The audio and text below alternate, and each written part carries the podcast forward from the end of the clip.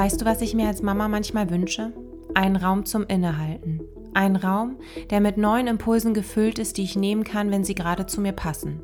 Impulse, die mir die Chance schenken, mich wieder mehr aus dem Hamsterrad Mama-Leben herauszubewegen und einen Raum öffnen, in dem ich mich wieder selber mehr in den Mittelpunkt rücken darf. Genau aus diesem Grund erzähle ich dir in diesem Audioblog nichts über Lernstrategien und wie du mit deinem Kind noch schneller die Englischvokabeln lernen kannst.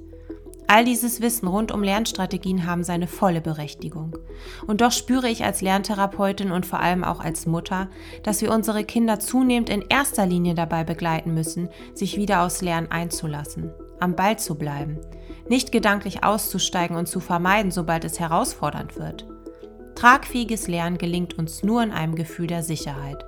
Was brauchst du also als Mutter, um für dich und dein Kind ein sicherer Hafen zu sein, damit ihr offen fürs Lernen und Entdecken sein könnt?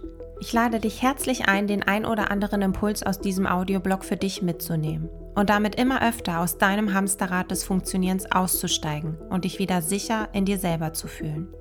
Mein Blog ist sowohl biografisch als auch autobiografisch. Er entsteht aus Impulsen, die meinen Raum auf so wohltuende Art und Weise geöffnet haben, dass ich sie aus tiefstem Herzen gerne an dich weitergeben möchte.